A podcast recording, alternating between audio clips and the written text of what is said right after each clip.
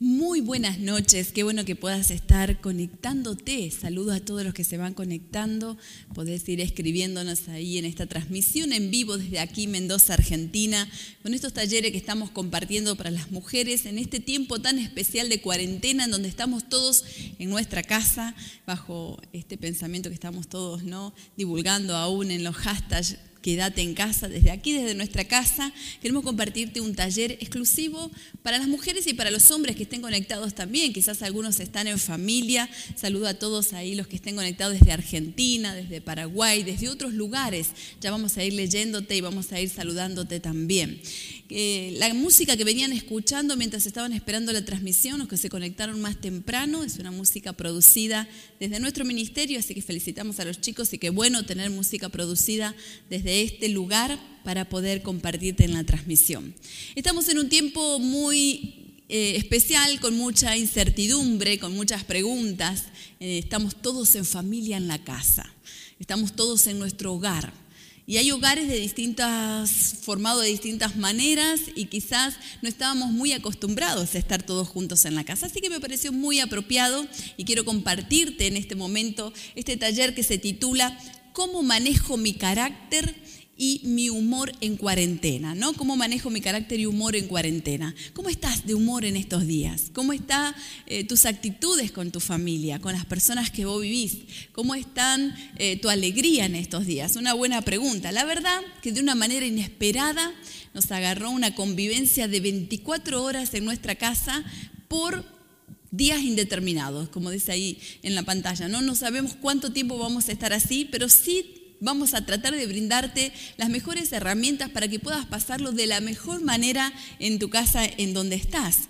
En más, si yo te dijera ahora que te tomaras una foto en familia, ¿cómo saldrías? ¿Cómo estás tu familia? Vemos en pantalla ahí una familia alegre, una mamá, un papá con sus hijos riéndose y quizás en algún momento del día sea así, pero quizás no las 24 horas del día y todos los días. Eh, la verdad que para los que somos papás, en este tiempo entrar a la habitación de nuestros hijos a mí me hace acordar como ir más o menos al hipermercado. Vos pasás por la habitación y vas juntando seis platos, dos vasos, tres cucharas, eh, cuatro toallones, eh, medias por todos lados, más o menos lo mismo, ¿no? En la habitación de nuestros hijos. Soy mamá de cuatro hijos, seguro que eh, para vos que estás en tu casa debes tener las mismas experiencias. Y la verdad que es un tiempo donde nos tenemos que encontrar como familia y sobrevivir en medio de esta circunstancia en donde muchos estamos en cuarentena por un tiempo indeterminado. Leí un chiste hace poco en donde dice que había un hombre que fue al otorrino laringólogo, eh, hace una consulta y le dice, mire doctor, tengo un problema en mi casa, mi esposa eh, no está oyendo, casi no escucha nada, a tal punto que eh, tengo que acercarme a ella para que me pudiera escuchar y ya estamos teniendo problemas matrimoniales y necesitaría que usted me diga cómo puedo ayudarla. El doctor le dice, mire buen señor, la verdad que lo ideal es que ella venga y me haga la consulta y de esa manera podremos diagnosticar lo mejor, diagnosticar y darle lo que necesite. No, le dice este caballero, la verdad que no, doctor, ella no quiere venir, ella dice que yo estoy loco, que ella escucha perfecto, entonces em, yo quisiera que usted me dé algunas indicaciones, doctor, y, y yo voy a tratar de ayudarla, porque está en riesgo mi matrimonio. Entonces el doctor le dice, bueno, no es lo que, no es lo que acostumbra hacer, pero dadas las circunstancias, hagamos una prueba. Eh, usted entra a su casa, llame a su esposa por su nombre, luego pase a otro lugar más cercano, la va llamando hasta que usted escucha que ella le responde. Cuando ella le responde, usted tome la distancia que hay desde ella hasta donde le respondió y en base a eso yo sabré decirle qué es lo que su esposa necesita. Y se va el Señor y dice, gracias doctor, usted no solo me está ayudando, sino que está salvando un matrimonio en peligro. Así que se va este buen Señor a su casa contento y comienza con la prueba. Dice que abre la puerta de la casa y comienza, Aurora, le grita a la esposa. Y no escucha nada. De pronto se acerca por segunda vez a la próxima, a la sala y dice, Aurora. Y la esposa no responde se acerca a la puerta de su cocina por tercera vez y le dice, Aurora. Y Aurora no responde, pero él la ve que está ahí en la cocina cocinando. Entonces se acerca por atrás, le pone la manito en la cintura y casi en la nuca de ella, le dice, Aurora. Y ella le dice, viejo, ¿qué te pasa? Es la cuarta vez que te estoy contestando, ¿qué es lo que querés? Bueno, en este, en este gracioso chiste, en realidad eh, nos está mostrando que es él el que tiene el problema de sordera, pero él está convencido que ella es la que tiene el problema, ¿no? Frente a estas circunstancias y a estas situaciones, yo te pregunto, qué bueno que es, ¿no? Y te digo, qué bueno que es poder analizar nuestra propia vida y ver cómo nosotros estamos. Y yo te pregunto, ¿cómo son tus contestaciones en tus casas, ahora en estos días que estás conviviendo con toda tu familia, quizás tus suegros, quizás están tus padres con vos? ¿Cómo son tus contestaciones? ¿Cómo reaccionás en todo tiempo? ¿Cómo gesticulás? Porque a veces no decís ni contestás mal, pero gesticulamos de una manera inapropiada. ¿Te dan ganas de vivir y convivir con alguien como vos todo el tiempo? ¿Elegirías convivir con vos misma? Bueno, en cuarentena podemos mejorar o profundizar una crisis de convivencia. La verdad que yo estaba pensando, nosotros que trabajamos todo el tiempo en orientación con, con las familias, en ayuda, en consejería, algunas familias les agarran un tiempo en donde quizás tienen que convivir todos juntos cuando hay una planificación de separación. Quizás hay matrimonios que están en medio de una crisis en donde evitan convivir por lo mal que están y les tocó estar todos juntos. Quizás hay hijos que no se estaban hablando con los padres y esta cuarentena les agarró a conviviendo juntos. Quizás hay padres que están con dificultades con la suegra, con otros integrantes que tienen en la familia y están todos obligados a estar juntos. Por eso en esta cuarentena nuestra pregunta es, ¿cómo va a quedar la familia después de esto? Habrá familias que yo sé que tendrán mucha capacidad para administrar sus emociones y gestionar la convivencia diaria y quizás esto profundice las relaciones de matrimonio con los hijos y será algo muy bueno. Pero hay otras familias que están en riesgo y en peligro en este momento. Hay familias en donde quizás las crisis que venían teniendo hace años ahora se profundizan y están frente a una situación que no pueden salir de sus casas, de sus hogares. Y ni hablar para aquellas familias que están en un hogar quizás pequeño, donde tienen que compartir la sala, donde tienen que compartir el mismo espacio en común todos juntos durante todo el día y por tiempo indeterminado como el que estamos atravesando va a depender exclusivamente de nuestras decisiones diarias que tomemos para administrar nuestro carácter. Con este taller yo pretendo que podamos estar pensando de qué manera podemos tener un buen carácter, un buen humor en medio de las circunstancias que nos están tocando. Nuestra forma de tratar a los demás siempre y nuestras reacciones externas serán un reflejo directo de cómo estamos nosotros interiormente. Es un reflejo de lo que nos sucede en nuestro interior.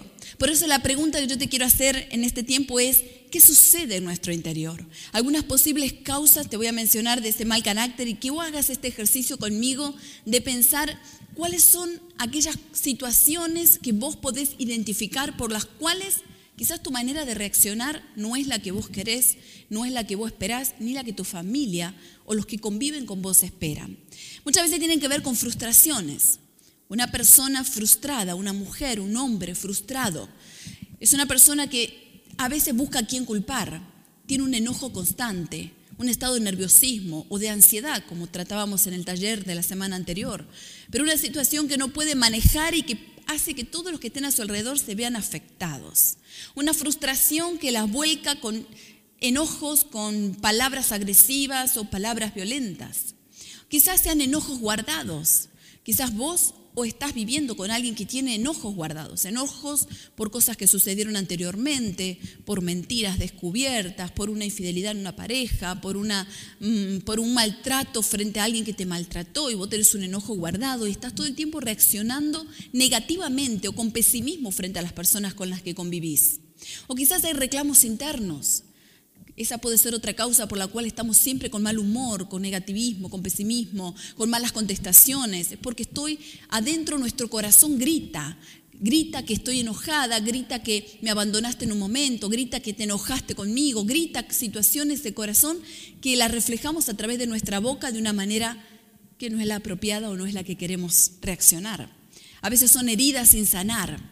Muchas veces tenemos heridas abiertas por situaciones que pasaron y ahora esas heridas que todavía no sanaron, porque yo sé que hay mucha gente que quizás está frente a heridas que son nuevas de este tiempo y te tocó estar en tu casa todo el tiempo con esa persona que te hirió, o quizás heridas viejas, pero que todavía nunca has tenido la experiencia de experimentar la sanidad interior y te toca convivir con las personas que te hirieron y estar todo el tiempo, por lo cual hace que vos estés de mal humor o mal predispuesto o predispuesta a convivir. O a veces la causa por la cual tenemos un mal carácter es por costumbre familiar. Crecimos en un hogar en donde se acostumbró contestar mal. O la costumbre era la indiferencia o simplemente gesticular de manera negativa, ofensiva. Y de esa manera todos los que están a nuestro alrededor eh, fueron también absorbiendo ese modo de tratarnos y nos hemos acostumbrado a que ese es el modo. Quiero compartirte unos proverbios. Yo no sé cuál es la causa, si la pudiste identificar, es genial, porque en base a eso vas a poder trabajar, en base a eso viene la respuesta a tu vida. Pero quiero compartirte Proverbios 17.1, Salomón, uno de los hombres más sabios, él dijo, mejor es un bocado seco y en paz que casa de contiendas llena de provisiones. ¿Qué nos quiere decir este proverbio? Es más agradable vivir en un hogar en donde solo tenemos un pedazo de pan seco y comer eso, pero una casa de paz, de amor, que convivir eh, en un hogar en donde hay muchísimas provisiones, no falta nada, pero hay peleas, hay dificultades. Muy sabio. Y el proverbio 27, 27 15 dice, gotera constante en un día lluvioso es la mujer que siempre pelea. O sea que lo que provoca en los demás, la incomodidad que podemos generar con nuestro mal carácter, malas contestaciones o malas reacciones o un mal genio o un mal humor, es esto como lo que dice Proverbio. Proverbio dice que es similar. Estar en una casa en donde está lloviendo y te entra agua por el techo y hay una gotera constante, es la misma sensación de incomodidad que compartir la convivencia con alguien que tiene mal humor o que siempre busca pelea. ¿Qué produce en nosotros o en nosotras tratar mal a los demás y pelear con ese mal carácter? ¿Qué es las cosas que nos puede pasar? ¿Qué sentimientos internos se alojan? Bueno, nos produce el distanciamiento de los demás. Nadie quiere estar cerca de alguien que tiene mal carácter, mal genio, mal humor. Nos produce distanciamiento, nos produce mala fama. ¿Qué significa esto de la mala fama? Y la verdad que todos comienzan a conocernos por ser la persona que tenemos mal carácter, que que nos estamos enojando por cualquier cosa, que tenemos mal humor. Y esa mala fama empieza a molestarnos. No queremos ser etiquetadas con eso de que somos la enojona o la que estamos mal todo el tiempo.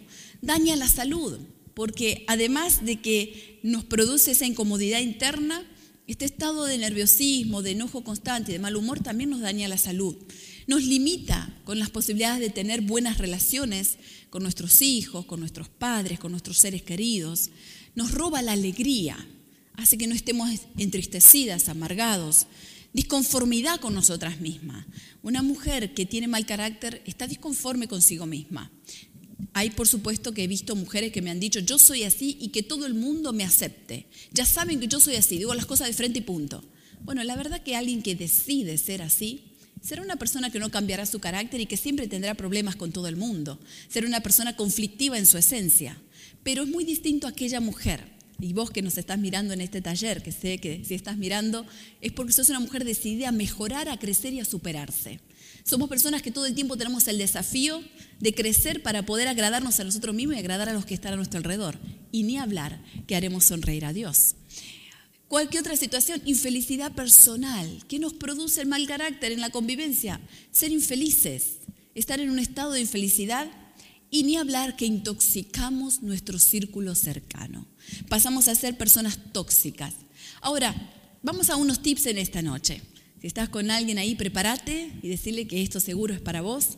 Vamos a prepararnos en cómo mejorar nuestro carácter y nuestro humor. ¿Qué tips prácticos podemos encontrar? Vamos a la palabra de Dios con un texto que a mí me gusta mucho. Pablo le habla a los Efesios y le dice, en Efesios capítulo 4, le dice, si se enojan, no pequen.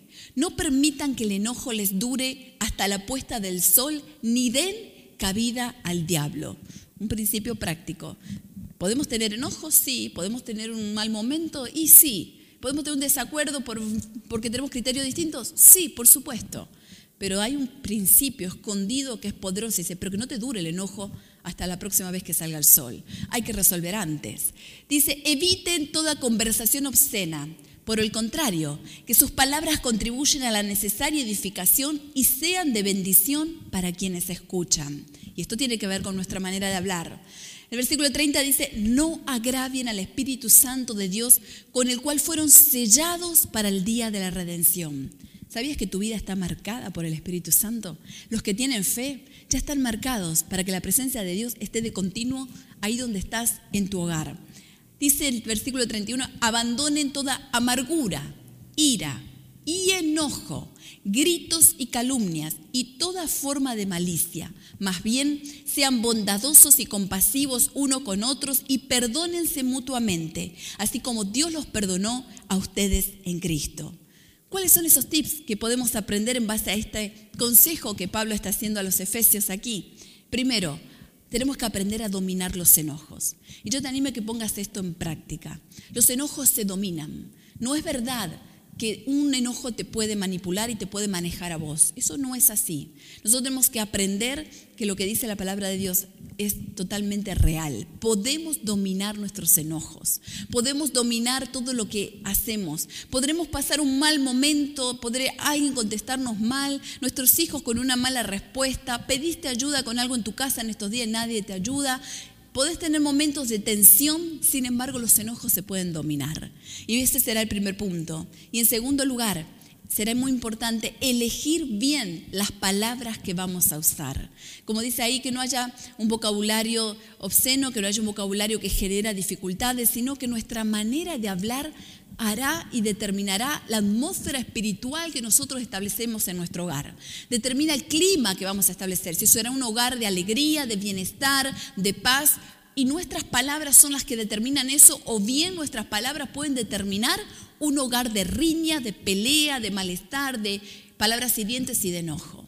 Yo pensaba en estos días, qué difícil aquellas personas que les tocó la cuarentena en un hogar en donde hay violencia, en un hogar en donde todos evitan estar porque hay un violento en la casa o porque hay alguien que es muy agresivo psicológicamente, emocionalmente, y ahora les toca estar en el hogar y no poder salir. La verdad que debe ser muy difícil, pero siempre hay oportunidad de cambiar.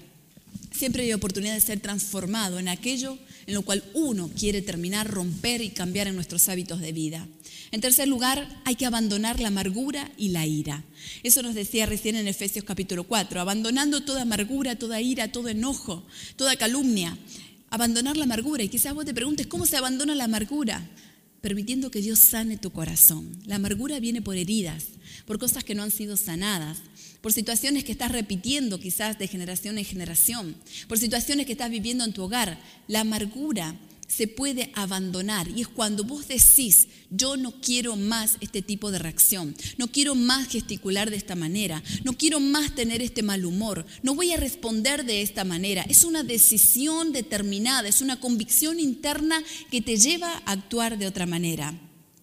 En cuarto lugar, muy importante, es aislarse en un lugar privado en los momentos de enojos y orar. Y yo quiero invitarte a hacer eso. Hay momentos que quizás vos digas, yo todavía no sé cómo manejar mis enojos, yo no sé todavía cómo manejar la amargura que me viene. Yo te invito a que esos momentos que vos no podés manejar, te apartes, te aísles a tu habitación, al lugar donde puedas estar solo, sola. Te pongas de rodillas y ores y busques la presencia de Dios. Decirle, Señor, este es mi carácter, pero yo no quiero ser así, no estoy orgulloso de lo que estoy viviendo. ¿Sabes cuántas veces hice esto? ¿Cuántas veces estuve en mi habitación de rodillas diciéndole, Señor, necesito crecer, necesito relacionarme de una manera más amable, necesito ser más compasiva, necesito tener un carácter con el cual pueda trabajar con mis equipos de trabajo, pueda estar bien con mi esposo, con mis hijos? ¿Cuántas veces mi corazón tuvo que rendirse delante de la presencia de Dios y decirle, Señor, necesito que transformes mi vida, que me ayudes en aquello que no puedo yo misma manejar. Y Dios vendrá para ayudarte. Este es un tiempo en donde Dios está tratando con cada vida y cada corazón en particular. Si le buscas a Dios, lo vas a encontrar. Si le pedís su ayuda, la vas a recibir. Si tocas a su puerta, te va a abrir. Porque esa es una promesa de Dios para con sus hijos y para quienes le aman. En quinto lugar, hay que identificar esas causas y actuar anticipadamente. Si vos ya sabes cuál es la causa que te lleva al enojo, si vos ya sabes que esa, esa situación te lleva a enojar desde que te levantás a la mañana, desde que te toca lavar los platos, desde que estás ordenando, bueno, anticipate, pensá cómo vas a reaccionar, imagínate cómo lo vas a resolver. En sexto lugar, será importante gestionar sabiamente las emociones. Por eso es importante que pidas sabiduría a Dios. En medio de esas circunstancias, la sabiduría será algo maravilloso. Dice Dios que si te falta sabiduría, pedísela a Él. Y yo creo que esta es una buena oportunidad para decirle, Señor, venga la sabiduría que solo tú puedes dar, para que yo pueda ser una buena gestionadora y una buena administradora de mi carácter, de mis reacciones, de mis enojos, de mis amarguras internas que todavía estoy trabajando, de aquello que necesito sanar. En séptimo lugar, vuelva a intentarlo cada vez que caigas. Si vos me decís, bueno, ahora voy a comenzar a, a practicarlo y no te salió, no te rindas Vuelve a intentarlo, que nuestros hábitos, nuestras costumbres, es cuestión de entrenamiento y es cuestión de permanecer firmes en eso que nos hemos propuesto. Y yo te propongo que comiences a trabajar en aquellos hábitos que necesitas cambiar de tu carácter, que necesitas cambiar de tus contestaciones o de tu manera de ser. Reflexiona, pasa tiempo en oración. ¿Cuántas veces yo pasé tiempo en oración? ¿Cuántas veces he estado aún hablando con mi esposo y preguntándole qué cosas? Nosotros hacemos este ejercicio a menudo. ¿Qué cosas de mi carácter son molestos? ¿Qué cosas de mi carácter interrumpen la paz de nuestra casa? ¿De qué manera te parece a vos que yo le estoy contestando a los chicos está trayendo un mal clima a nuestro hogar? Y la verdad que no, son, no es agradable la devolución. A nadie le gusta que le marquen las cosas que tenemos que mejorar o nos digan en la cara nuestros errores. Pero si queremos crecer, necesitamos la humildad de tomar esos consejos y esas cosas que realmente nos van a servir como herramientas para saber dónde estamos parados, qué impacto estamos teniendo frente a los que están conviviendo con nosotros y de qué manera podemos cambiar y crecer. En octavo lugar, Sorprende a tu familia tornándote en alguien alegre y agradable para convivir. Yo me desafío en este tiempo de estar tanto en casa con nuestra familia, nuestros hijos, en tornarme en alguien agradable, alguien que pueda reír con mis hijos, alguien que pueda reír con mi esposo, alguien que tenga un carácter que sea agradable, que sea alegre en toda circunstancia. Reírme mientras almorzamos, reírme mientras miramos una serie, una película, mientras estamos jugando un juego de mesa, ordenando fotos. No sé qué hiciste en, esta cuarentena, pero nosotros estamos haciendo de todo. Ordenando el placar, ordenando esos lugares de la casa que nunca ordenamos, eh, que es la parte que los chicos no quieren hacer, por supuesto, y no quieren sumarse a estas actividades, pero también hay que hacer. Pero en eso que estás haciendo, ponle alegría, anticipate, que sea agradable vivir con vos. Por eso hay una transformación que es sobrenatural. Hay hábitos y costumbres que tendrán que ver con decisiones tuyas y prácticas que vos tenés que poner en, eh, poner en práctica todos los días. Pero también hay una transformación que es sobrenatural que viene de parte de Dios. Y es cuando le decís, Señor, yo rindo mi vida y mi carácter delante de tu presencia porque quiero agradarte a ti. Y si vos te propones primero agradar a Dios por sobre todas las cosas, por ende, vas a ser agradable a todos los que están a tu alrededor.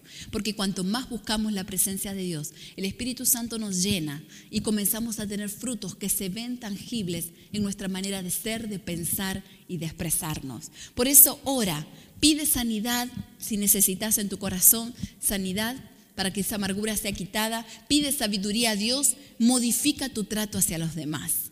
Son todo un proceso y unos pasos importantes. Y dice el Proverbio 29:11, para finalizar, quiero ir diciéndote, dice, el necio da rienda suelta a su ira, pero el sabio, y ahí tocate vos mismo y decís, esa soy yo, ese soy yo, pero el sabio sabe dominarla. Aunque el necio le dé rienda suelta, el necio no mide sus consecuencias, no mide sus palabras, sus enojos. Sin embargo, el que busca la sabiduría de Dios podrá dominarlo. Por eso yo quiero que proclamemos juntos, ahí donde estás en tu casa, desde donde te conectaste, en este tiempo tan especial en donde realmente como iglesia no hemos cerrado nuestras puertas, sino que hemos cambiado de forma, ¿no? Para congregarnos a través de transmisiones online. Proclama conmigo, rendiré mi carácter a Dios y seré sabia. En segundo lugar, tienes que proponerte y proclamar, seré edificadora de un hogar bendecido. Y en tercer lugar, si puedes repetir conmigo ahí donde estás, proclama, lograré contener a mi familia con alegría y buen humor. Y quiero decirte esto, rinde tu corazón a Dios, búscale a Él, y tu carácter se tornará en alguien agradable, alegre, edificante para todos los que están en tu hogar en este tiempo. Quiero invitarte ahí donde estás, que puedas orar conmigo y pedir a Dios que Él transforme tu corazón. Rendite delante de Él. Decirle, Señor, yo te necesito. No quiero ser como soy, estar perjudicando y contaminando, intoxicando toda una casa en tiempo en donde tenemos tanto tiempo estar juntos y por un tiempo indeterminado. Quizás muchas viven en hogares grandes y tienen el privilegio de estar cada uno en una habitación diferente, pero otros tendrán que convivir en la misma sala mucho tiempo. Yo quiero invitarte ahí donde estás, que puedas orar conmigo. Quiero pedirle al Espíritu Santo que nos llene en esta noche, que suceda algo muy precioso en cada uno de nuestros hogares y que podamos recibir la sabiduría y la sanidad que viene de parte de Dios. Padre, queremos darte gracias por tu presencia.